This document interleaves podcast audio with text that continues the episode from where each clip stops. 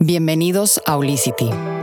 Este episodio fue traído a ti gracias a Alma Verde. Recuerda que Alma Verde te brinda comida deliciosa y saludable para que lo disfrutes en sus sucursales de Baja California, al igual en tu hogar desde las principales plataformas digitales. Todo individuo tiene el derecho de conocer y tener acceso a información veraz, clara y completa, para poder tener una decisión libre e informada. El interés de pocos muchas veces puede influir en el bienestar de todos los demás. Estoy muy emocionada porque el día de hoy me encuentro en la ciudad de San Diego, California, con un tema muy actual, necesario de hablarlo. Y a veces puede ser un poquito controversial para algunos de nosotros, pero es nada más por lo mismo que nos causa mucho shock cuando conocemos información que nunca se nos había dado. Estoy con el doctor Sean Centers, para mí es un honor estar aquí, y con mi amiga adorada del alma, hermana Larisa Regalado, que el día de hoy ella va a tener lugar en Olicity como una, una gran vocera, una persona que admiro. Ella es una mujer, mamá de tres y esposa de una familia divina que hace unos años Larisa se encontró en un parteaguas. Ella cuestionó la medicina alópata, las enfermedades, el cómo nos enseñaron a elegir alimentos y sobre todo a cuestionar qué hay adentro de las vacunas. En su mayoría eh, de estas vacunas nos obligan a tenerlas y pues a veces nos informan que es la mejor prevención o cura de, lo que son las enfermedades. Nos va a platicar lo que lo orilló a indagar esta información, cómo sanó a su hijo y a su familia también y cómo ha llegado hoy a que a veces me comenta que su gran maestro es Dante, que es este niño de tres años que, que bueno, ahorita nos va a platicar toda esta historia. El doctor Sean Centers, ¿qué les puedo decir de él? Él es un eh, pediatra, eh, osteópata, gran admirado y funge en, Estados Unidos como uno de los physicians del de, approach holístico más reconocido.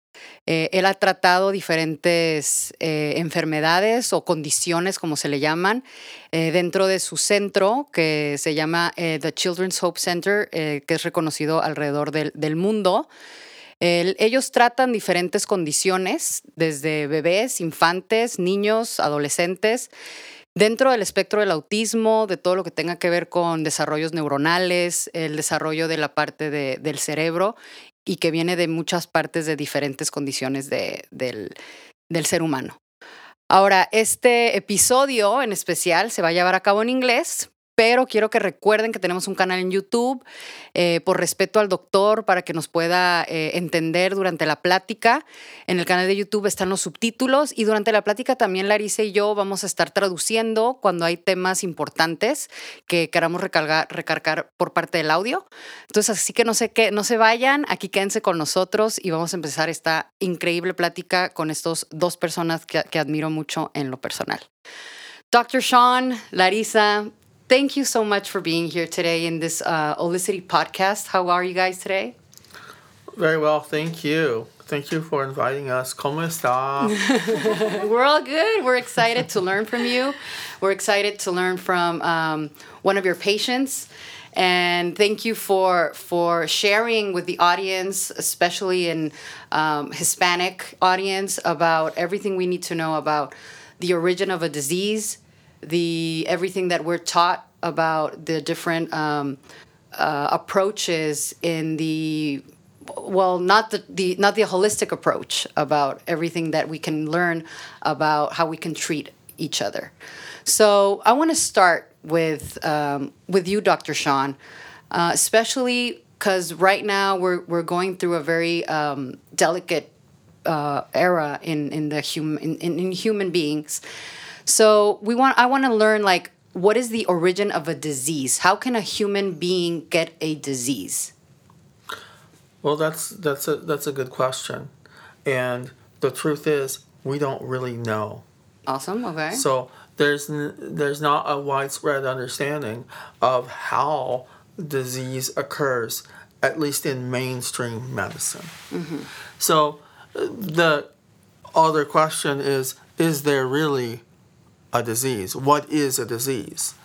Well, if you take the word dis-ease and you break it into to two, it's dis, which means away from ease. Exactly. So when we see a patient who has certain symptoms, we look for imbalances. We look for things that are preventing that patient from achieving health. So you see, most people think that to be in good health is to be absent of disease. Mm-hmm. And that's that's what the whole medical system is based on. Mm-hmm. So when doctors go to medical school, they study cadavers, they study the diseases, but they never study how to get well, How to be well. how right? to be well. Yeah.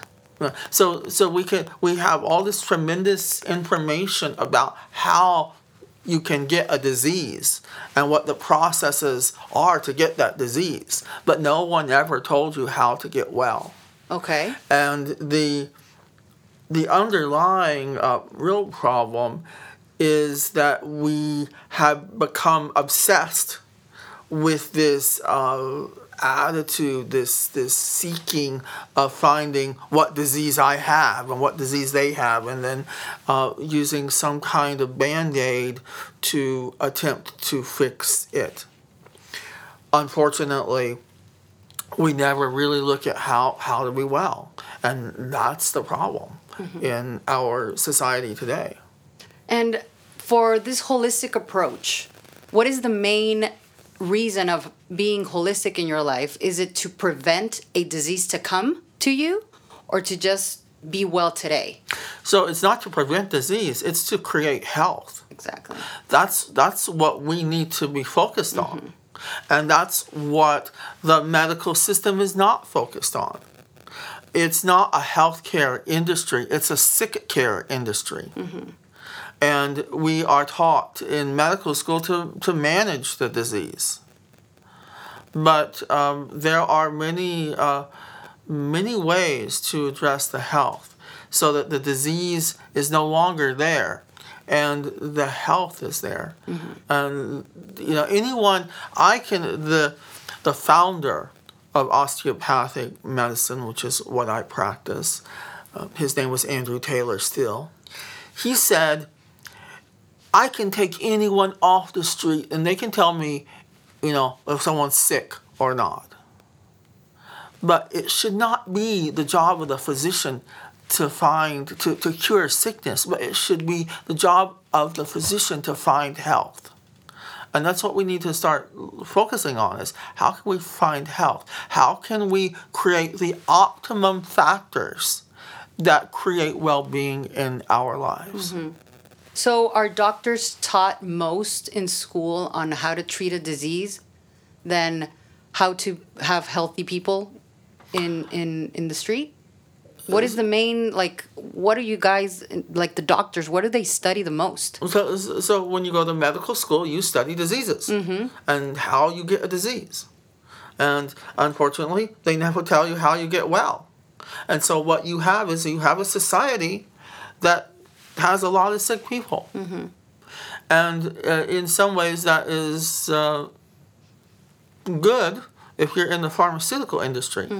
Because you have people who have a lifetime of illness that's managed by drugs, which give profits, and um, unfortunately, uh, many times you are you are stuck Mm-hmm. to that diagnosis. Mm-hmm. You- It, it never goes away, mm-hmm.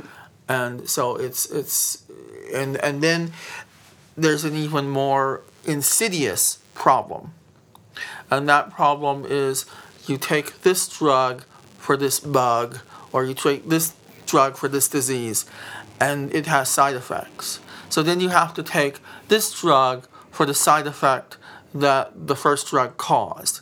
And then the second drug causes another side effect, and you have to have a side of take we're a drug stuck. for that, and it, it's a it's a vicious cycle. Mm-hmm.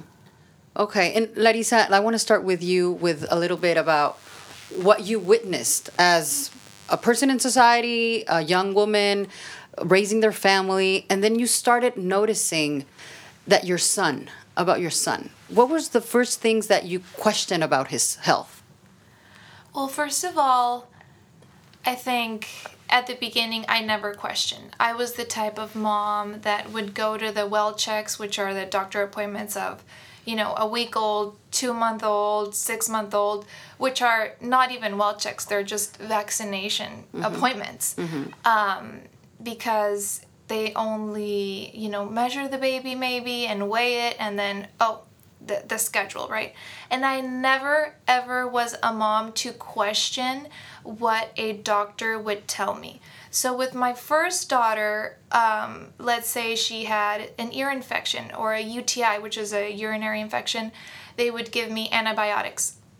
I would get the the paper and I would go straight to the pharmacy and let's do the antibiotics and I never it never even crossed my mind um, what the damage that I would do to her gut and to her microbiome and um, the side effects of antibiotics. And I'm not an anti antibiotic person. I think antibiotics are can save lives. But I think we live in a society, and I know that we live in a society where it has been normalized to have our children be sick. And it is common, very common right now, but it is not normal. It is not normal for your child to get an ear infection every three months. It is not normal for your child to have diarrhea, constipation, eczema, allergies the I mean being on the autistic spectrum, being speech delayed, having motor skill issues, and most of the children I know now, um, they're sick. They're sick. They're always at the doctor. They're always um, fighting some virus, some infection. And like you say, we think that's normal. Like that's the common that's the common thing, right, doctor? That's what we are See- taught. See, the problem is that in medical school, and particularly in America, um, they teach you to fly a jet airplane. Mm-hmm. So they, they teach you to be a, a, a jet airplane pilot. Yeah. But they never teach you to ride a bicycle. So every kid that comes in, every person that comes in, you treat them like they're a jet plane, whereas they may only need to be treated like they're a bicycle. Okay. And Okay. so you use these very effective, very powerful medical agents, whether they're antibiotics or some other that that do have uses. Uh, I mean, if you if a child has meningitis, you want to treat that child with an antibiotic. You don't want to let that go away because the child may die. You know, there are illnesses that um, you need to use very powerful antibiotics to uh, treat. Yeah. However, uh, on the same token, you know, we are using those same antibiotics, those same dosages for very minor conditions. Like what? Like which one? Uh, so just take take a look at ear infections. Okay. So you uh, ear infections are called otitis media. It, it means inner ear infection, and in ninety percent of the cases, if you did nothing, the ear infection would resolve within three days. okay. Okay, you did nothing, Cause is that because the, the same body can can heal? because or the body has this innate power to heal itself. Mm-hmm. So, so in most cases, that would be what would happen. Now, of course, there are cases when that might not happen. That's why you need to depend upon someone who has experience in, in diagnosing this. But if you know, when I was in medical school, there was a, a doctor I did a rotation with, and he said, never Never leave a patient empty handed. Always give them a drug to go home with. Really? Because if you don't do that, then they don't feel that they were served. okay. So, you know, so they give very, very powerful antibiotics to, you know, uh, to children that really don't need those antibiotics, Mm-hmm. where you could have used a very cheap antibiotic and got the same result. Or you could have used a, a natural medicine Exactly. like herbs Mm-hmm. that would give you the same exact result. Mm-hmm. When you use these very powerful antibiotics, there's a huge problem that occurs. And the problem is called resistance. So the next time you give that same antibiotic, it's not going to work as well. And when you give uh, it again, it's not going to work even even not as well. And then you give it again, and you, give it again, and finally it doesn't work at all. Yeah. So you could like can antibiotics condition the body to depend on those? so what happens is that uh, it, it does depend upon the dosage that they're using. But for example, if you have a simple ear infection and you use a strong antibiotic, it's going to kill all the really easy bugs that it's sensitive to. But what it's going to leave behind is it's going to leave behind those bugs that it was not sensitive to, which are stronger. Mm-hmm. And so each time you do that, you get stronger and stronger um, resistance or stronger and stronger bacteria. Mm-hmm. And eventually the antibiotics will not work. And this is a problem. The medical doctors, you know, know about this. We've known about this for many years. The problem is we just don't do anything about it mm-hmm. because we have these uh, ladies who uh, I'm sure it's very common in Mexico. Mm-hmm. Uh, we have these ladies that come in in very short skirts. Uh, with their uh, drugs and give us lunch, you know, every not myself, but so it is a huge business behind everything uh, with drugs relations and the pharmaceutical industry and the doctors. It's a huge business. It is the it's, business. It's it is the it's business. The it is business the, that so, the world. so you I think that say. most doctors become doctors because of it? No, I don't think that. Mo- I think that most doctors really want to help their patients. Okay. But as you go through, medical school is not the easiest thing to go through. I bet. Yeah. It's very grueling. Um, th- there's a saying uh, in in medical school is that doctors, the attending doctors, tend to eat their young. Meaning, they uh, you go through this just horrendous amount of badgering and and really abuse to a certain extent, and uh, frequently you're without sleep for long periods of time, and I bet, so yeah. these doctors learn to conform to whatever their uh, directors or, or uh, trainers train them to do. okay. And if I can add, Please do. um, medical schools are mostly funded by pharmaceutical companies. So they're going to teach you what fits their agenda interests. and what's going to give them more profit. Mm-hmm. What I love about your schooling on, in osteopathic medicine is you see the body as a whole, whereas in in more mainstream medicine, there's specialists. Exactly. And you will have the gastroenterologist, and he specializes in the stomach. And then you have the neurologist, and he only sees the brain. But the body does not function like that. The body is connected. Every organ, every cell is connected, and it communicates with each other. And when I understood that, is when I went all in with the holistic approach for my son. And ultimately, I feel as though it worked because I believed that it would work. And I it it was much more than, "Oh, doctor, heal my son." It was, "What do I do mm-hmm. to to reverse the damage that I did to my son?" And I think a lot of times as moms, we don't want to go there because there's a tremendous amount of guilt.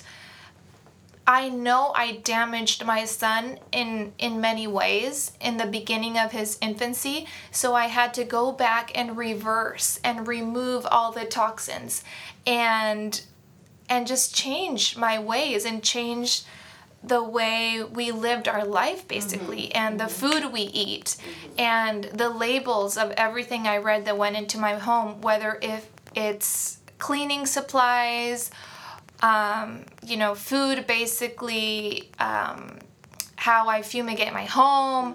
Just it's it's healing is a multi level experience. It's not what we're used to where we go to the doctor he give it he gives us the pill and that's that. Yeah, and we depend it- 100% on those on those um, drugs or on what the doctor says, right? Well, and They're- it's, and it's a lifestyle. change. Exactly. It's a You have to change your life. And also, and we have to change it from what we were taught. Yes. And you that's have what's- to that's the struggle. You right? have to unlearn what you you had been told your whole life. Yeah, like you said in the beginning. In the beginning, I brought my son to medical checks, and he got vaccinated, and it's the same routine that I did with Catalina. and then he got fevers from his mm-hmm. vaccinations. So what do I do?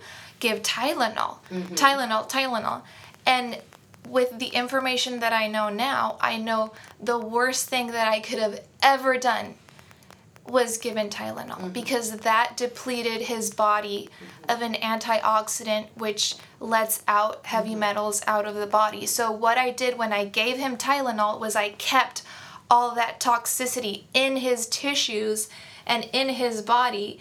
Um, but I I wasn't the kind of person who would question Tylenol. I was the kind of person that there's no Tylenol. We need more Tylenol Yeah. because we don't have we're low on Tylenol. Our Let me go buy like- some Tylenol. yeah. And right now, I've seen the difference with my youngest, Mm-hmm. which she's uh, two and a half almost. She's never even tried any drug Mm-hmm. of any kind, and she's been healthy for her whole life. And so I've no one has told me the difference. I've read it about it in books, but I got to experience firsthand the difference. changing the way that we eat, changing the way that our just our our approach to health.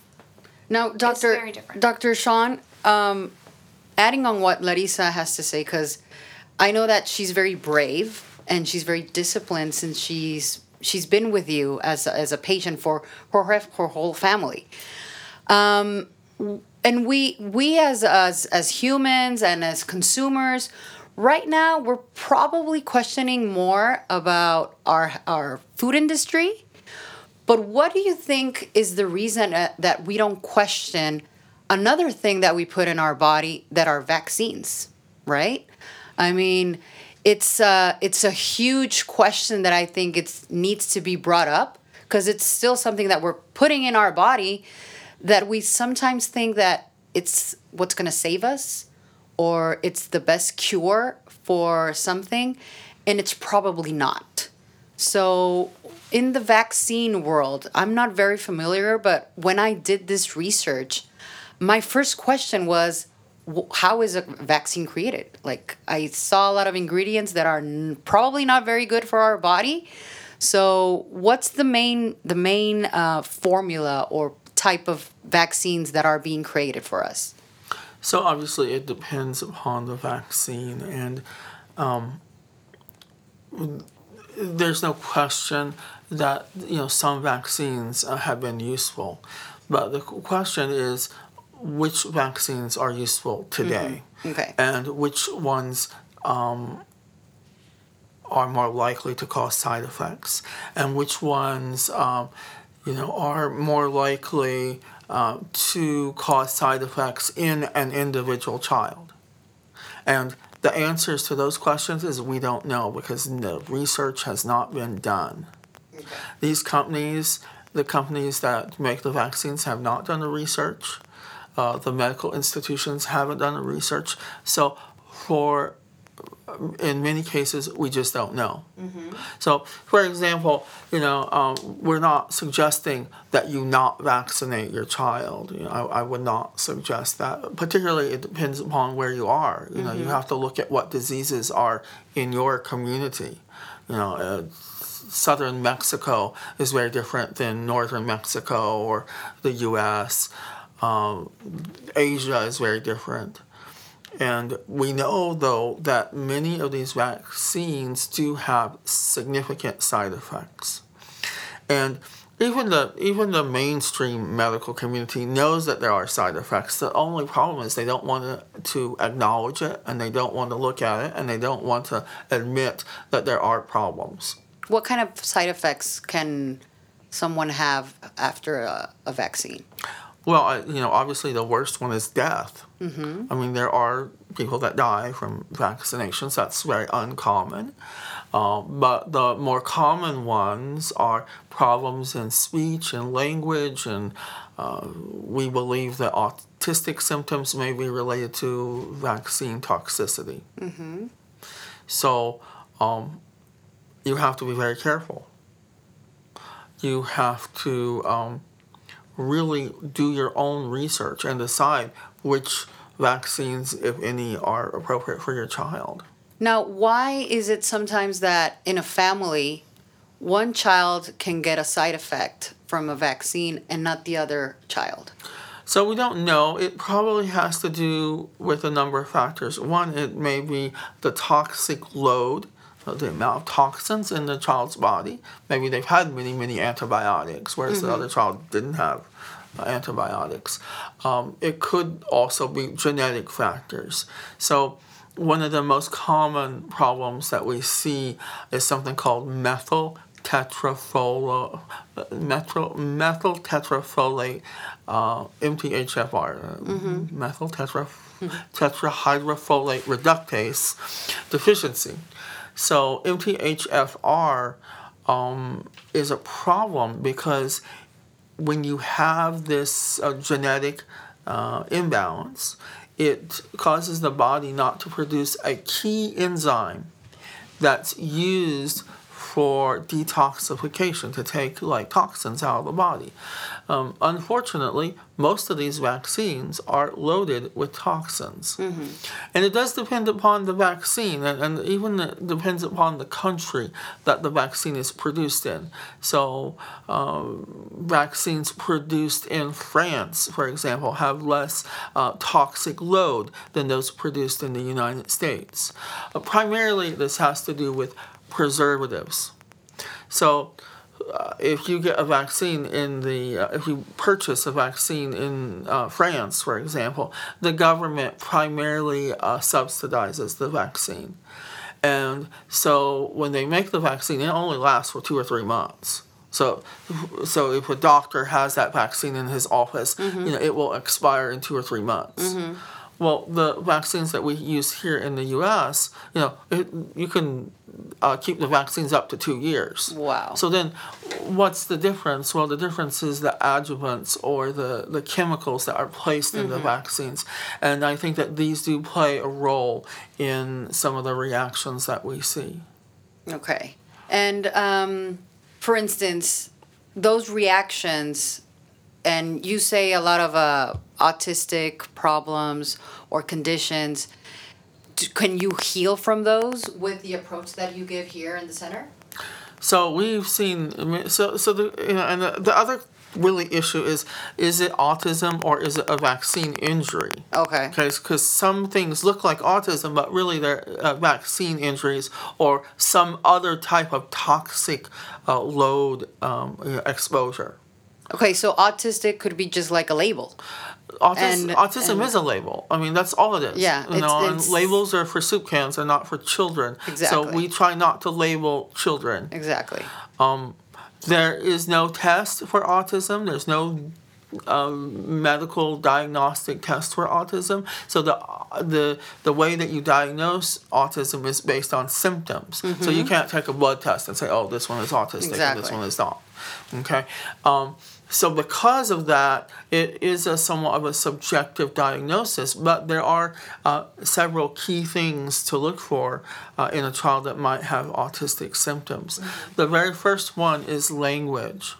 So children with autism, um, they typically have a problem with receptive language, meaning they don't understand what's going on, and expressive language, meaning they can't speak or they can't express themselves.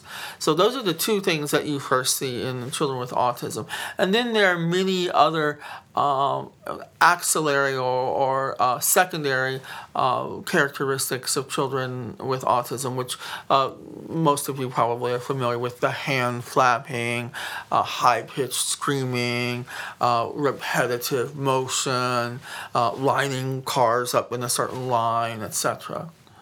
and then there are physical signs, low muscle tone. Mm-hmm. Um, history of multiple allergies, uh, and then gastrointestinal symptoms, chronic diarrhea, chronic constipation. These are all signs that a child may be autistic. Uh, and eventually, um, there is a loss, really, of contact with the world, the outside world. If I can add to what you said, I think and I'm just going to say it. I I believe most kids today that are diagnosed on the autistic spectrum are misdiagnosed. And I believe they're experiencing the symptoms of autism and I believe they can re- be reversed mainly by healing the gut, removing toxins. I mean, there's it's a multi-layered. Like like So, the doctor well, said, like there's no labels. It's it's these conditions. it's a huge spectrum. so it, it could be like dyslexia or Yes. ADHD. Yes, It's just, it's just different symptoms in different labels, right? So or the let's- same. Uh, how do you how, how how can you resume that? Let's look at classic autism. Uh-huh. Classic autism, the child doesn't speak, the child doesn't understand. Okay. In 1970, 1970 in the US, that diagnosis was 1 in 10,000 children. Okay. Okay. Um, congenital heart disease is maybe 1 in 800. Um, Down syndrome, 1 in 600. Okay. This was 1 in 10,000. This was the rarest of all rare diseases. So, for a pediatrician in the 1970s to see an autistic child, it, it was on, you might see one in your whole life Yeah. today in the United States it's 1 in 23 Oh my God. 1 in 23 Okay. I would say it's the biggest epidemic in in children. now Today. you're talking about coronavirus Yeah. This is nothing Yeah. And compared if it were to genetic, autism our genetics cannot evolve that quickly from 1970 to today. And is it because There's other factors. what what happened between these fifty years that it came up like very drastically? but when i was a child in the 1970s we had 8 vaccines Okay. okay we have 42 And we we get obligated to get those? I don't know what you mean by obligated Like do the do those are the ones that are to on the schedule okay are on the schedule? um, so you need to get them if you want to attend school at- at least in Exactly. california Depending on the state that you That you live in. live in, every state has requirements. okay. And, And if- again, we're not saying that you shouldn't vaccinate. I- Yeah. I, I mean, you know, in certain parts of Mexico, definitely, I, I would say the, the child may need to be vaccinated if that disease is there. Exactly. I, think that's the, the that's the main thing. Like we need to question our environment, right? Like, Exactly. i- Is it necessary? Because probably on the schedule there are vaccines that are not necessary. Well, just think about uh, hepatitis B. Do you, do you know about hepatitis B? Mm-hmm. Okay. Uh, do you know what causes hepatitis B or how you get Sexual it? Sexual transmission. Yeah, so it's a sexually transmitted disease, or you could get it through blood contact. Mm-hmm. So when do you give hepatitis B? in when- Mexico, they give it when you're a day old Okay, yeah, same thing. or a, or a week old. So it's, it's usually a day old. Mm-hmm. Okay, where does that where where does that come from? How did they decide that this day old baby is going to you know have sexual relations with the kid next to him? And uh, Yeah. how did they decide that? Well, back in the 1990s, they studied kids that had HIV, uh, AIDS. Okay. And they thought back then they had this weird theory that they thought that somehow hepatitis uh, B was related to HIV, which we know today that that's not the case. And what they did was they this was done in the Montefiore Hospital in the Bronx in New York, and they did this big study with HIV kids, and they got them to volunteer to take the experimental hepatitis B vaccine. Now, these are teenagers, right? Uh, uh, young adults H- how many people do you think are going to volunteer to take experimental vaccine who, uh, who are already sick, right? How, how many do you think? You know, not a lot. Okay. So what they did was they did this study. They um, completed it. They claimed that the vaccine was safe and effective, and on the day that it appeared uh, before the it's called um, Committee on Infectious Disease Practices, the ACIP, American Committee on Infectious Disease Practices, which is part of a non-governmental entity that approves vaccines. Um, they had a little um, handout that they gave. And in these handouts, when they want you to know something, they don't think that you're intelligent enough to read it yourself, so they highlight it in yellow. And in the yellow highlight at the end of the the article. Uh, on the vaccine, it said the only way that we can fully protect children in the Bronx is to vaccinate them at day one because they couldn't get the teenagers to take it. Oh, really? There's no there's no evidence there's no reason to vaccinate a, a, a, a, a one day old uh, with hepatitis B vaccine. I mean even um, you know some people are gonna say well maybe the mother had hepatitis B so you have to vaccinate. Well if the mother has hepatitis B you can't give the vaccine. You have to give something else. Um, so there's there's absolutely no reason except the fact that they wanted to sell this vaccine to every American child.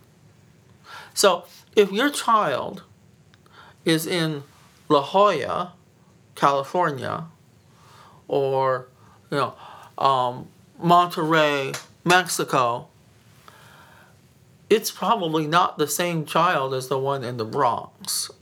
Okay, these were IV drug abusers, high risk sexual behavior kids.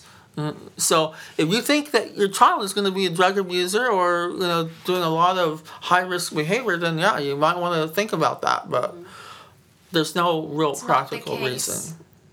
for most children. And to answer what you, the question you asked about if children can heal from these diagnostic labels or these conditions, the message that I most would want to shout through the roof is absolutely yes. And you say that from experience. And I say that from experience because when we came in to see you for the first time, um, and I get like Your chills. chill. I yeah, chills. Um, that was what I we left here with tremendous amount of hope. Um, and I knew that it was going to happen for us. I knew.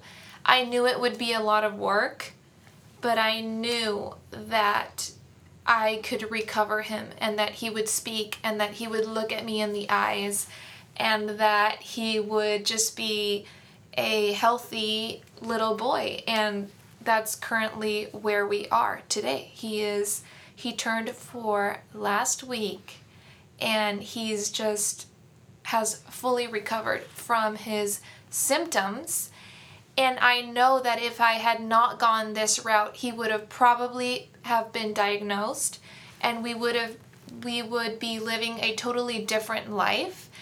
And I know people that went that route and that's how they're doing it, but I just knew my instinct knew that that was not the way. And I believed that healing was possible and I think that is what brought me to you um, because you are a true healing physician. And by healing, I mean you gave me the tools to carry on what I was supposed to do. It wasn't about you fixing my child, it was about you giving me the power to where, hey, healing happens day to day and it's not a one pill thing and it's not a you know over the night thing. It was not letting go of this path and this journey to him getting better. And we always saw good results. And it wasn't always good days. We had really bad days and we had amazing days. But at the end of the day the healing apart from all the amazing therapies, which I would love for you to Mm-hmm. talk about the cranial sacral therapy, the light therapy, so many different types of of therapies. At the end of the day, it is in the parents' hands. The the the healing happens at home Exactly. and that's scary and that is a lot of responsibility and pressure and until a mother is not ready to do that then there will be no healing Yeah, so that, that really goes back to a difference in philosophy uh, of, of medicine. And it, it, it, it, if you go back in history, you know, thousands of years ago, 600 BC, Hippocrates. yeah. Hippocrates, um, he was he's he's credited as being the first physician, and he wasn't really the first physician because there were others. So his, his even his father was a physician, but he's the first physician that really began to look at how do we heal, how do we um, achieve a healthful life. And basically, Hippocrates found that, and he do he he he did this through observation, observation of nature, and he said that nature is the best healer, and you know you have all these he he he- said this. He said you know you have all these so-called doctors out there who are healing people, but they're healing people for money. They're servants of themselves. And he said, no, it's the job of the physician to be a servant of nature. So, one of the things that Hippocrates discovered was that in the body, there is something called the vital force. There's a force in the body that causes or tends to cause the body to heal itself. And when uh, we have lost contact or something has interfered with that contact of the vital force, then we have dis-ease. So, what in Hippocrates' view, uh, a, a doctor is, and he actually the word doctor in Greek, docere, is actually it means teacher. So the job of the doctor is to teach the patient how to align itself with the vital force.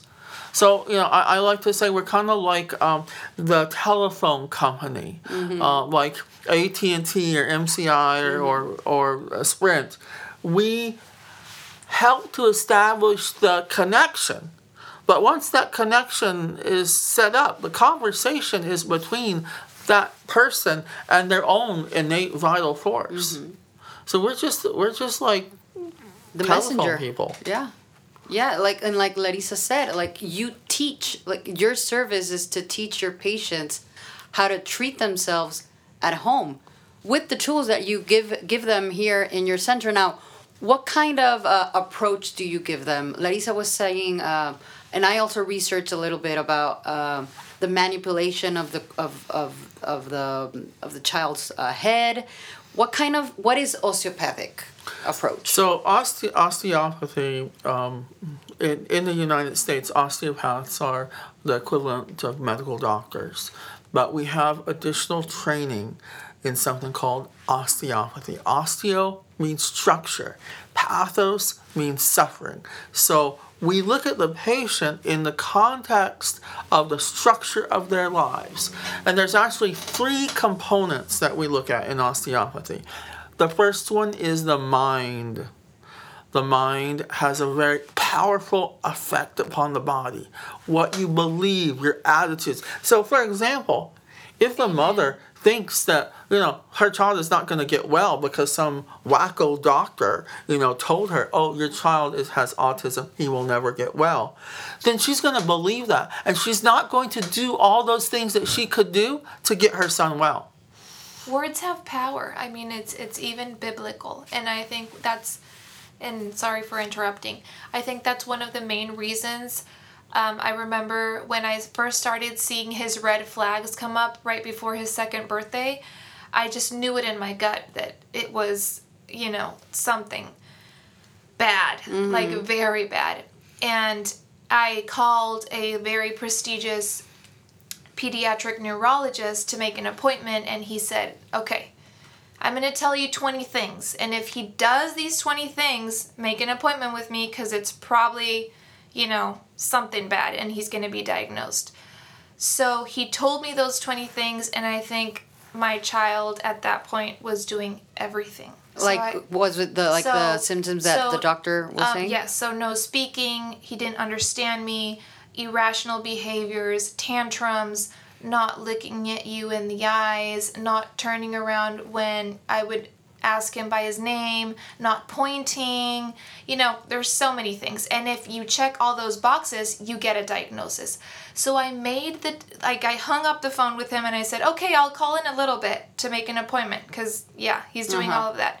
And I knew that second I would never see that doctor because I knew if I went into his office and, And he you get- told me, I would believe it. I knew that it would it would just consume me and I that night I wrote on Google heal autism. Whew. Yes, heal autism, and then and that's how you get here.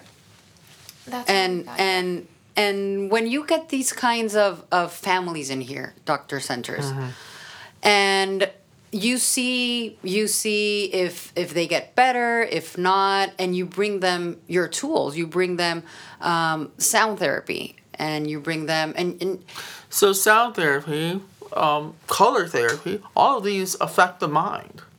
So one of the first tenets of osteopathy is the mind. So those, uh, for example, certain colors, certain frequencies help the the mind to uh, vibrate at certain levels, and those can cause changes. Uh, another issue with many children is they have hypersensitivity to these things. So they're very sensitive to light. They're very sensitive to color. They're very sensitive to sounds. So if you see a child that covers their, their ears, for example, when they hear certain sounds, it's because those sounds, those frequencies, are causing really a disturbance within their brain when they hear it. So we have to retrain the brain, to retrain the mind so it can uh, adapt and um, um, heal from from these things. okay, what kind of other approach do you give besides the sound? So the mind, and then there's the matter. The matter. M A T T E R. Matter is what you physically put into the body or what you're physically exposed to. So, for example, um, children are exposed to hundreds of toxins uh, in the very first years of their life. And there's something called the surface to volume ratio. Do you know what that is? No. So that is when you have a small animal or a small creature and you give them a certain dose of something, it will have a much larger impact than if you give a big animal Exactly. the same dose. Okay. Okay. Okay. So when you're exposing these children to various toxins uh, as a young infant, it's having a much more profound effect than what an adult would experience. So that's why you have these accumulations, for example, of heavy metals uh, in young children, which is associated uh, with autism and speech delay. So matter is also what you physically put into the body. So that goes back to diet. You know, what kind of diet um, are you giving this child? Some children, particularly those that have been injured by vaccines or, or um, other gastrointestinal injuries, they cannot digest appropriately certain pro- proteins. For example, uh, milk and wheat. So the milk protein we call casein, and the uh, the wheat protein we call gluten. So you see all these gluten free and Yeah. casein. uh, Yeah. So when I first started, uh, it was so hard to find something that was gluten free. But there had been studies done here uh, in the United States and, and, and probably more extensively in Europe that this was around 2000 that started showing that many people were having problems with digesting gluten and casein who had symptoms of autism. So there was a, a doctor um, in Sweden, Dr. Reichelt, who initially identified the casein and gluten proteins as being involved in producing more serotonin in the body. Okay. So what happens is you eat, say, a piece of bread. It goes to your stomach. There's acid in your stomach. It breaks apart the proteins, and then the proteins go into your intestines. And those proteins, like the casein protein or the gluten protein, they uh, should be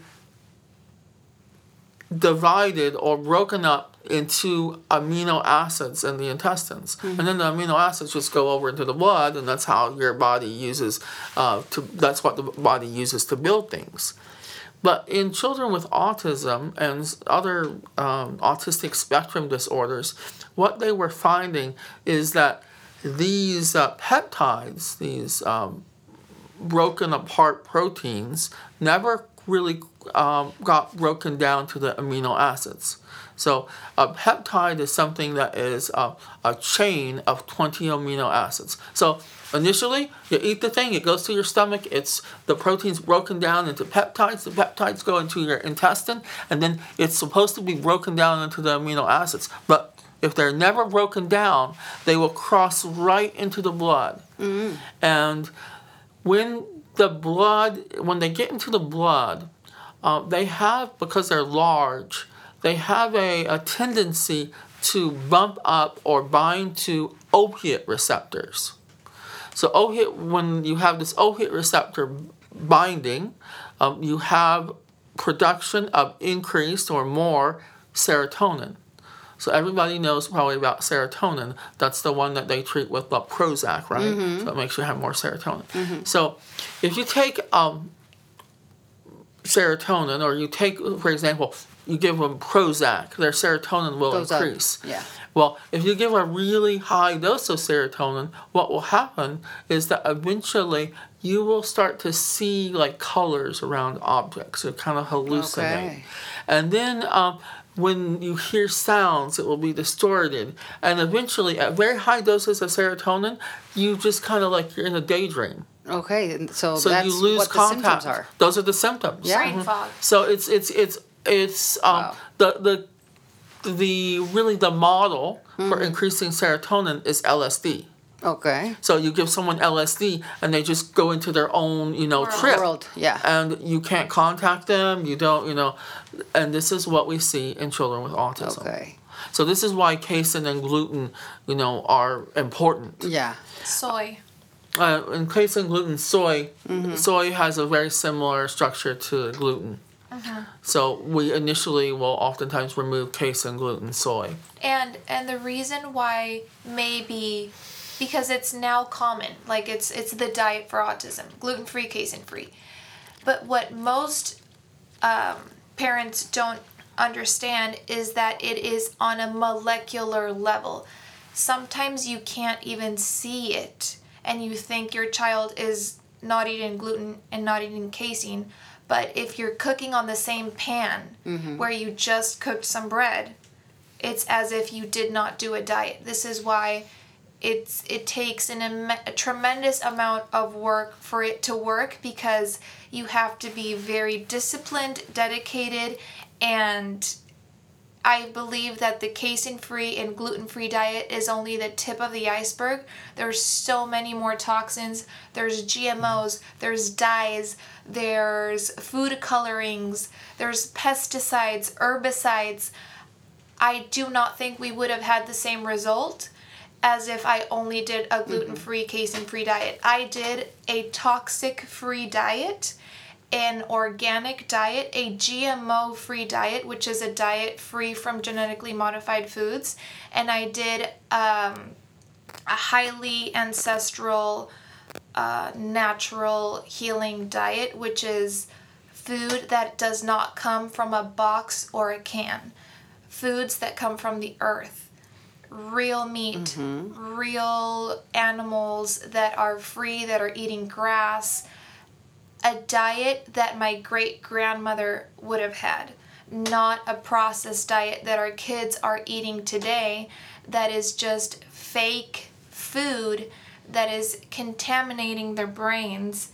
And we have kids in the classroom that can't sit still mm-hmm. but at lunchtime they're eating fake food and mm-hmm. food dyes. Mm-hmm. And i don't know i just i just think that it's it's you opened my eyes to another world because the first time that I came here in our first appointment, you said go as organic as possible. And I was like, "What? What do you mean as organic as possible?" Like I thought that was like, you know, like not I I I had no idea. Like for what- fashion, like the- like more like a current. Yes, I thought that was like, ooh, like it's cool to go to Mm-hmm, Whole Foods, you know? Not, I did not know the harm of our GMO foods and the, the fake GMO seeds and the damage that pesticides do to our our body and they act as an antibiotic. Now, So this is this is this is the real issue with autism. Okay, the real issue is yeah, uh, 1970 one in ten thousand, uh, 2020 one in twenty three. Okay, the real issue is that most of those kids that are being diagnosed with autism, they don't have autism. They have toxic overload. What they are is I they want, are I the want you to say that again. They Say that again. So what they are is they are the canary in the mine. okay. Okay, they're the early warning. Okay, so we don't see it in ourselves right now, but it's coming, mm-hmm. and it's it's going to affect the whole world. It's going to affect the whole world. We this is just the canary in the mine that's warning us. Mm-hmm. So later on, it's going to be cancer and COVID and whatever. Mm-hmm. Exactly. So, do you think that um, right now what's going on in the world is like the tip of the iceberg? It's the tip of the iceberg. If we if we keep doing what? I know that the the the, the food industry and everything, but how can we not depend on what the government says or what the pharmaceutical industries give us in order for us to take control of our health? Well, that's what we need to do. We need to take control of our health. Mm-hmm. We need to look at what we're putting into our body. Mm-hmm. Where is it coming from? We need to read. You know, we need to, to really understand what is going on in our diet, in our houses, in our, you know, Wi Fi, in, mm-hmm. you know, we need to really research this. Mm-hmm. Because this this is if you look at all of the government statistics, this generation of people, the, my generation, my generation, no, no, not my generation, but the generation that's coming up are going to be actually sicker than my generation. So we're the first generation, this new generation is the first generation that is sicker than its parents. And this is a very ominous sign. It's an ominous sign uh, for the planet. And now, it's being uh, normalized. And yeah, it's being like we get used to it, right? Now, you said very something very um, important here. Um, when you change your lifestyle, Larissa, you you not only did it for Dante, you you did it for your whole family. Now, what can you say to those people that we feel fine? You know, like we're I'm okay. Like I'm not sick. I don't have a disease. I don't have an illness. I'm not diagnosed with anything.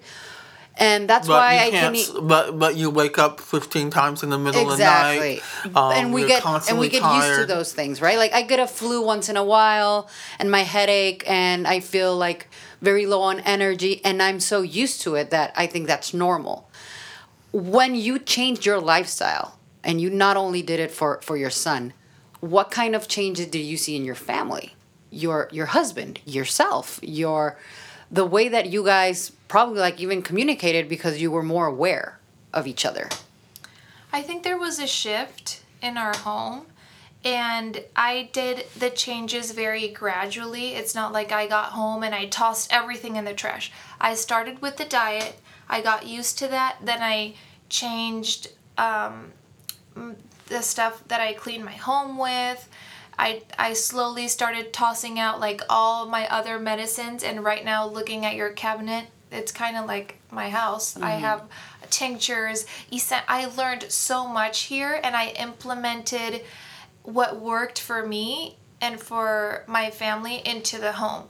So essential oils that's like my go-to now like and and i developed a very good intuition as to what my children need um, Is that the vital force that you talk about? So that is the vital force, and it, it's Do we get aligned with that when we start healing? when we start using, when we start healing, when we um, become more aware Mm-hmm. of our bodies and ourselves, then we get aligned with that vital force. And yeah, so you know, eventually, you know, Larissa doesn't really need me, right? Because she has all the tools. exactly. And- you I do need you. you you served as as the messenger in this case. Like Exactly. like the one you like As the teacher. As the So- teacher, so- as so the you- real you- doctor. You, you teach them, and, and then they learn, and then they don't need you anymore. Mm-hmm. I mean, I learned like I could just go on and on. Epsom salt baths, um, you know, just supplements like key supplements depending on the child. So it's not like a formula for every child. No, every one of my kids has different needs and different things that we have to work on. It doesn't mean that I know everything and all of a sudden we're living in optimum health. But I have seen a drastic difference in my old ways to my new ways. And these new ways are now aligned with my body, my soul.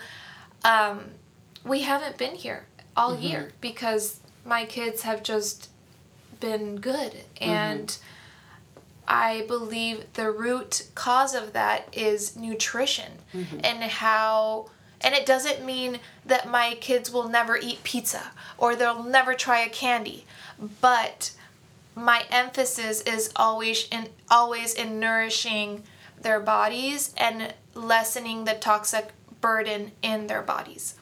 So for patients, we want to teach them the correct principles, and then they'll know those principles, and they'll they'll be able to heal themselves.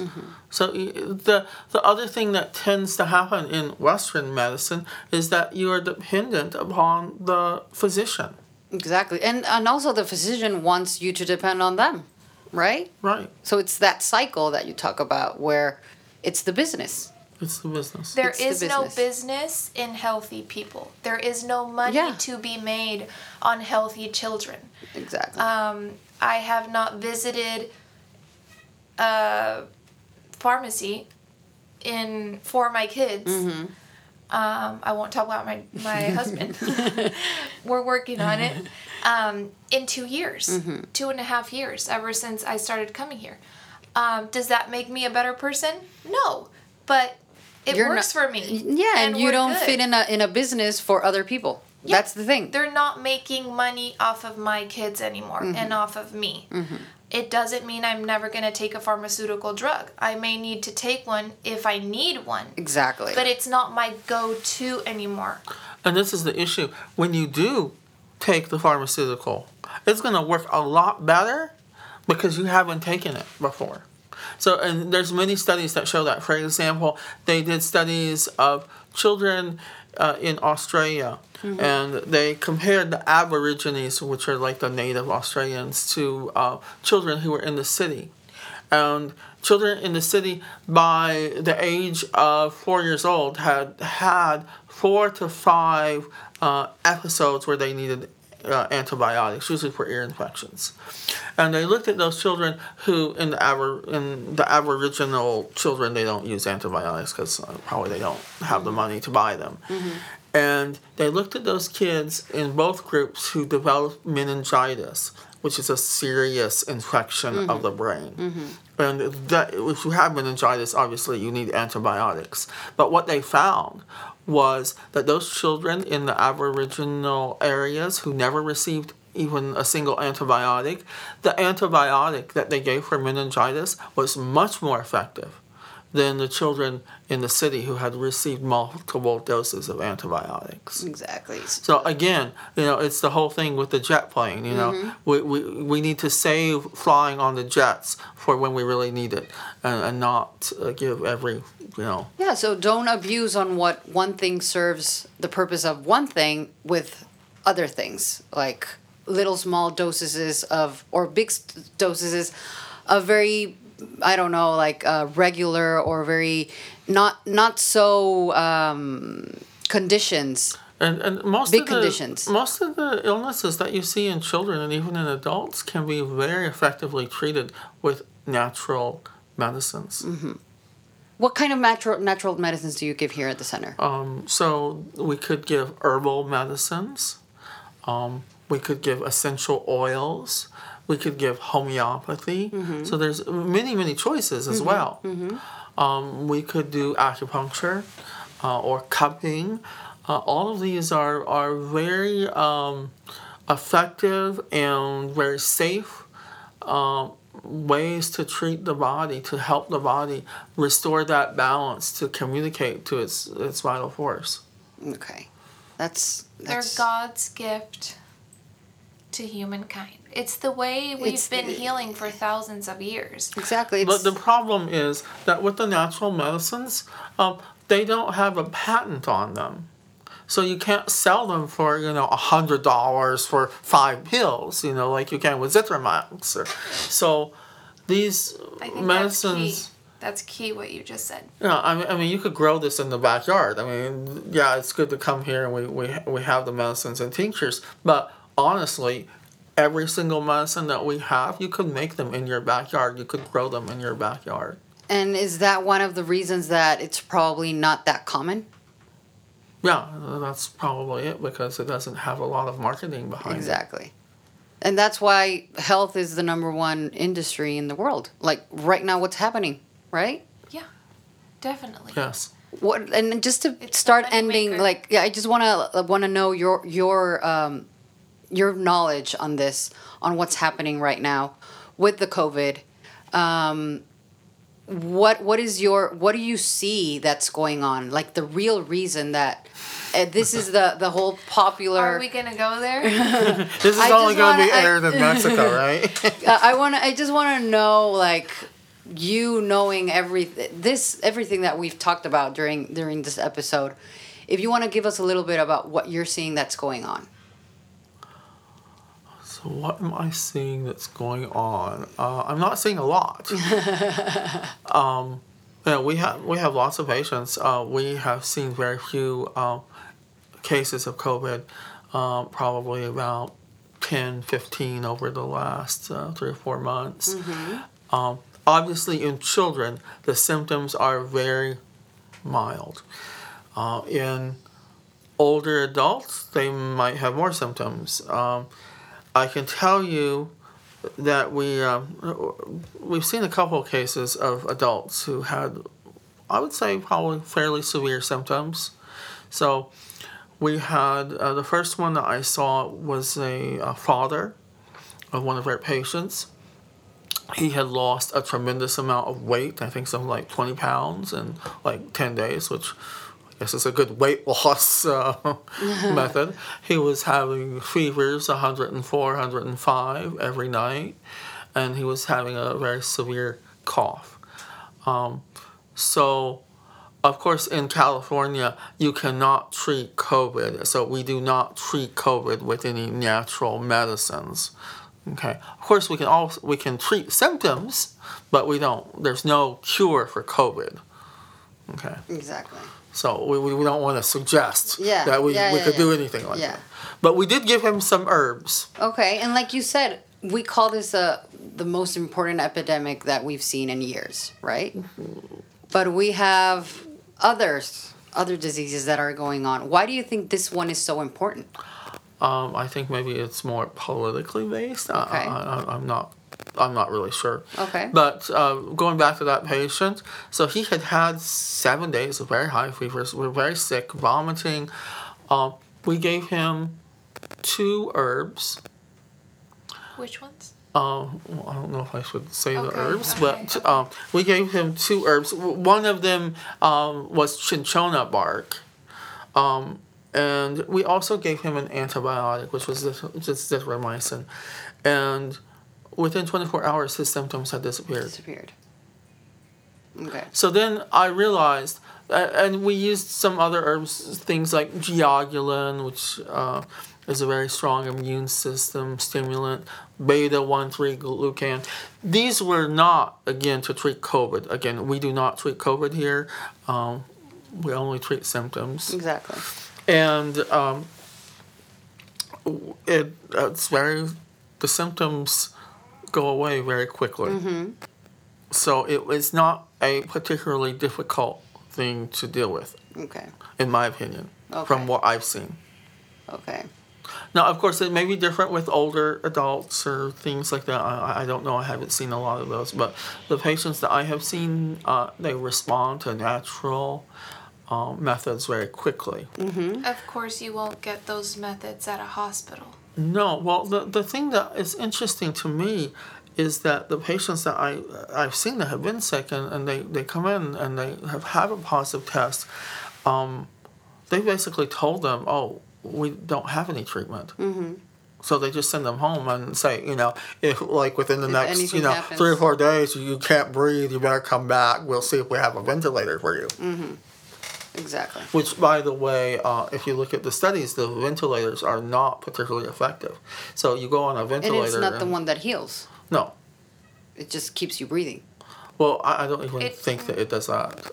Yeah. I believe it takes the power away from your own lungs and it debilitates them. And I truly believe it's it's a death sentence. I think that it causes damage to the lungs, very definitely. So those, the, unfortunately, if, if you do survive and you went on a ventilator, you're going to have permanent damage to your lungs probably for the rest of your life. So then you need to come to me and we can give you things to help heal And your we can lungs. heal. That's why I love uh, at the beginning when you mentioned like informed Yeah. m- consent informed medical decisions. At the beginning of this journey, I was so afraid like, oh, what if he gets a fever? What if this? But honestly, at the end of the day, knowledge is power. And when you understand a situation and the fear goes away, and you don't operate on fear, you op- operate on understanding and knowledge. I'm no longer afraid of a fever and if my child gets a fever because I now know that if my child gets a fever, it means its body is trying to fight a virus or a bacteria.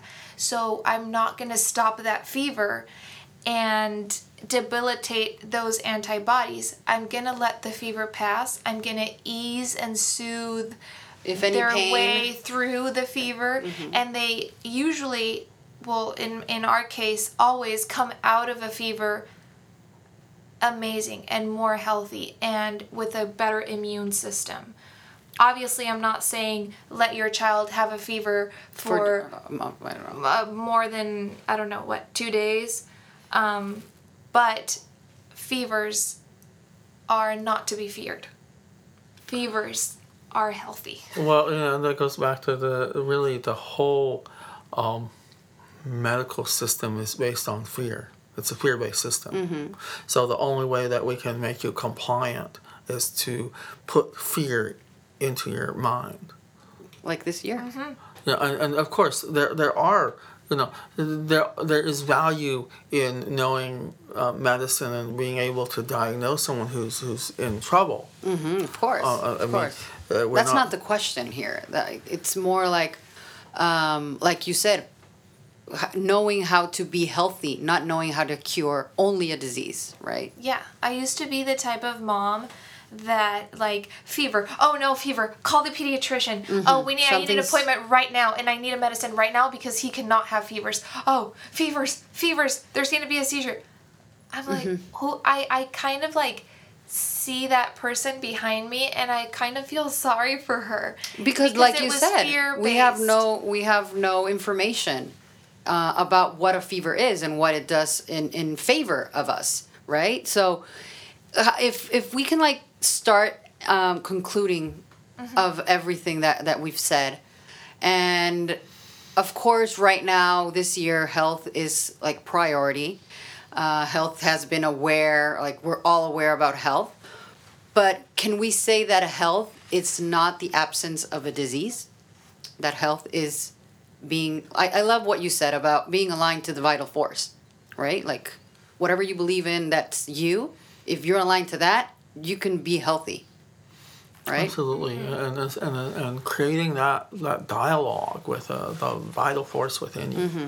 Yeah. you know, and and and, and some of that's mental, but Mm-hmm. some of it is uh, you know giving the right nutrients. So you know, you talk about herbs. Well, what are herbs? Herbs are just food. Mm-hmm. Okay. Unfortunately, in our culture, in our society, especially in the U.S., uh, those precious foods have been taken away. Now you go to Mexico. You know, it, it may be a little bit different. You have mm. cilantro, and you have you know lots of natural things, uh, and you go to the, you know the you know abuela. You know she mm-hmm. has the the old herbs, and she'll give mm-hmm. them to you, mm-hmm. and and the the people you know the na- the native people know about these things because they're closer to the earth than we are. Exactly. Exactly. And also, if I can Uh, yeah, if you want, if you want to, you want us to conclude in Spanish? Sure, we can. Okay, okay. I just wanted to add that a vital factor in our healing process and my son's healing Mm-hmm. process was the mind and actually believing that it would happen, like you mentioned in osteopathic, the mind. And I always prayed for my miracle. I prayed for my miracle and I became obsessed with researching recovery stories. And I prayed for my miracle, but I also did the work.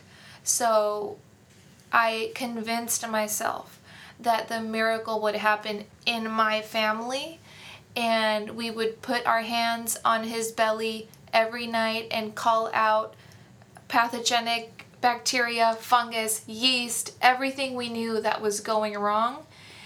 And if you believe, you will receive. And that I think is a key to healing as well.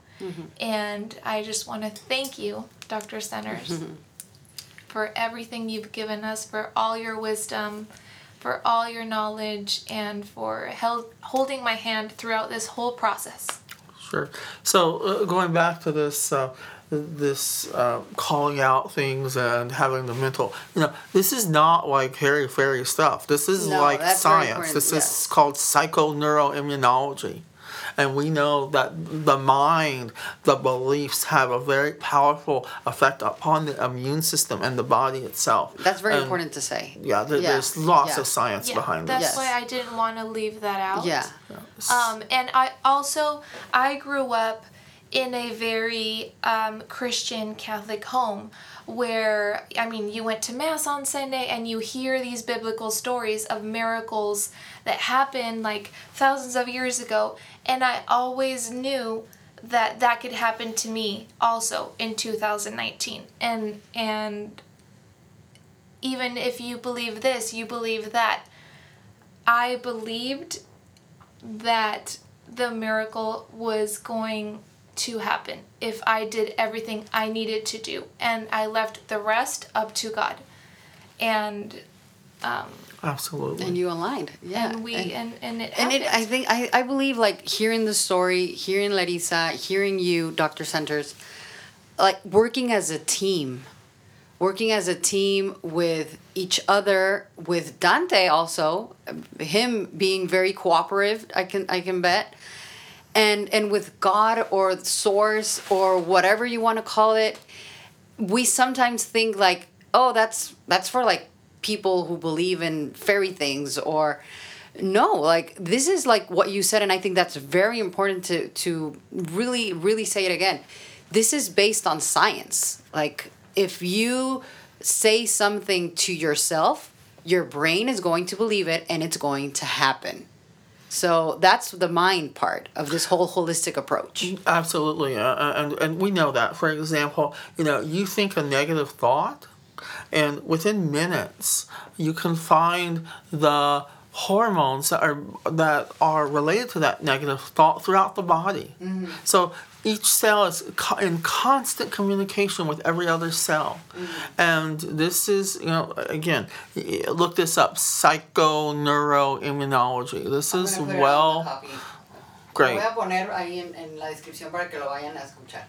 Yeah. See. Okay. so yeah, so this is science. Yes, this is science. This is science, and that's why I wanted uh, Dr. Centers and Larissa to speak about this specific topic because it's when when we meet this energy force with scientific proof. And, and I believe that that's the main thing that we need to get more knowledge about. And like you said, knowledge is power, and we have the right to know what we're not taught, right? So thank you both, Larissa.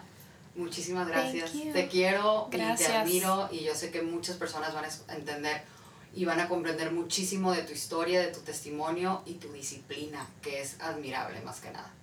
Muchísimas gracias por esta entrevista y por permitirme este momento con mi héroe, nuestro héroe, Dr. Centers. Eh, y muchas gracias. Estoy Muchas muy gracias a los agradecida dos. por Thank you, este Dr. momento. Centers. Thank Gracias. you for, for your time. Thank you so much. Y es momento de descubrir lo que te mueve.